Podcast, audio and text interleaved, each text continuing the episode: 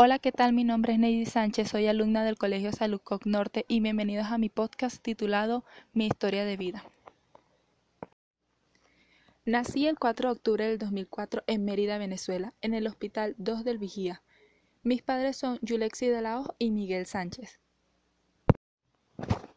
En ese momento el presidente de Venezuela era Hugo Chávez, quien había sido elegido presidente el 2 de febrero de 1999. Viví los primeros dos años de mi vida con mis padres y mis abuelos maternos, quienes eran Abel de la Hoz y Nellis Montero, pero mi abuela lastimosamente falleció el 25 de octubre del 2015. Mis abuelos paternos son Dalilo Uribe y Pompilio Sánchez. Por parte de madre, solo mi abuelo es colombiano y por parte de padres, ambos abuelos son colombianos. En el 2006, mis padres deciden mudarnos a la capital de Venezuela, Caracas, donde mi madre dio a luz a mi primera hermana el 26 de octubre del 2006.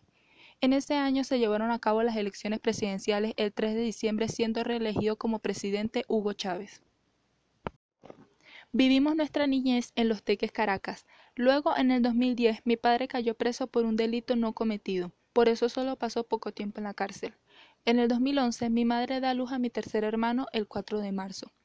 Ese año es categorizado como el año más violento de la historia nacional, con 19.336 personas asesinadas. Así señaló el informe anual difundido por el Observatorio Venezolano de Violencia que denuncia la impunidad completa.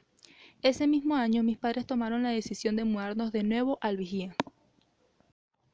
El 3 de julio del 2011, el gobierno venezolano negó que Chávez tuviera cáncer de colon y señaló que el tumor había sido eliminado por completo, precisando que Chávez se dirigía a la recuperación completa. Mas, sin embargo, el martes 5 de marzo del 2013, en el Hospital Militar Dr. Carlos Arevalos de la ciudad de Caracas, a las 4.25 hora local, fue anunciado su fallecimiento.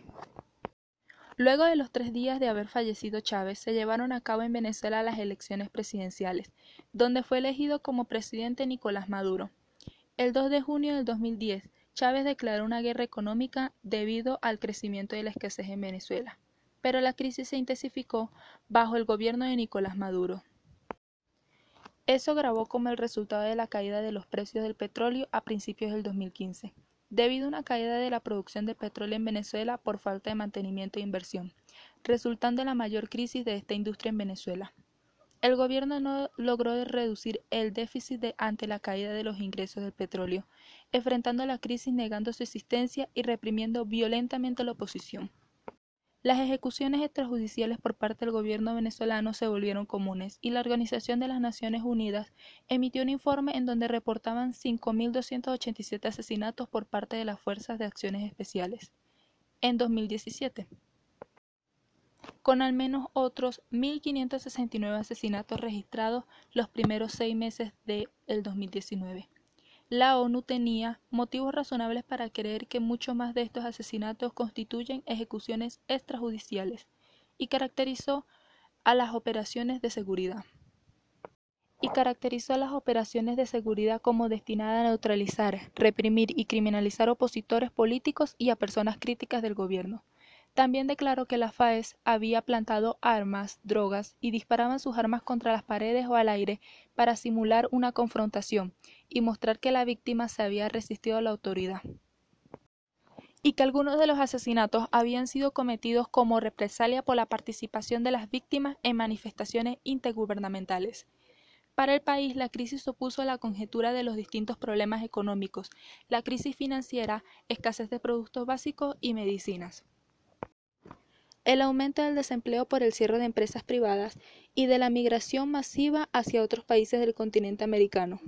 Asimismo, la disminución del crédito a la empresa privada por parte de la banca, en conjunto con la intervención gubernamental de la política monetaria a través del Banco Central de Venezuela, BCB, ha desencadenado una hiperinflación. El deterioro de la productividad y competitividad, mala gestión económica y alta dependencia sobre el petróleo son otros de los problemas que también han contribuido al agravamiento de la situación. Corrupción política, autoritarismo y violaciones de los derechos humanos también han contribuido al empeoramiento de la crisis. Los partidos de Chávez y Maduro alegan que los problemas son el resultado de una guerra económica contra Venezuela, la caída de los precios del petróleo y sanciones internacionales de la élite empresarial del país. El desempleo. Con la crisis económica que comenzó en el 2013, la tasa de desempleo creció rápidamente, desde un 8% en 2010 al 14% en 2015 y al 18% en 2016 y convirtiéndose en una de las preocupaciones de los venezolanos, superando la inestabilidad política. Si bien el desempleo en algunas regiones de Venezuela es bastante menor, que no trae el cómputo general es uno de los más altos en América Latina según la CEPAL. Migración. El número de venezolanos residentes en el extranjero ha crecido desde el inicio de la crisis. Solamente en el primer trimestre en 2015 entraron como trabajadores temporales 9.456 venezolanos a Colombia, 5.236 más que en 2013. La categoría de residencia alcanzó 3.840 durante el 2014. Esta situación coloca a Venezuela como el país con la mayor cantidad de visas remitidas, 11.429 en el 2014. En el 2015 mis padres se separaron y en el año 2017 mi madre tomó la decisión de venirse a Colombia. Mis hermanos y yo nos quedamos en Venezuela con familiares de parte de madre hasta que en el 2019 nos vinimos a Colombia. Educación. Según algunas fuentes, la educación se ha visto afectada con el aumento del abandono escolar entre un 40 y 50%. En el 2016 se aprobó la nueva ley educativa que era democrática. El proyecto de la ley definitivo fue presentado el 15 de junio del 2016 por el ministro de Educación, Cultura y Deporte del gobierno de Nicolás Maduro, Rodolfo Pérez. Desde que en 2016 se hizo pública el primer borrador de la ley, ciertos sectores sociales encabezados de los partidos de la oposición, los sindicatos y los asociados de padres y alumnos de la enseñanza pública han mostrado su rechazo a la misma. El nuevo plan de estudio está conformado por lenguas culturales y comunicación, memoria, territorio y ciudadanía, ciencias matemáticas, ciencias naturales, lengua extranjera y educación para el trabajo. Materias como física, química y biología, que anteriormente se dictaban por separado, ahora se engloban en el área de ciencias naturales. Durante el tiempo que yo estuve estudiando en Venezuela, estudié en dos liceos diferentes uno en el Vigía, que estudiaba solo en la jornada de la tarde, y uno en Los Teques, en la capital de Venezuela, donde estudiaba de 7 a.m. hasta las 5 p.m. Era un colegio público. Y una pequeña anécdota que puedo contar es que en el colegio donde yo estudiaba en Los Teques daban desayunos y almuerzos, pero hubo una semana que no había clases porque no había comida, porque hubo un robo por parte de los estudiantes donde saquearon toda la comida del colegio.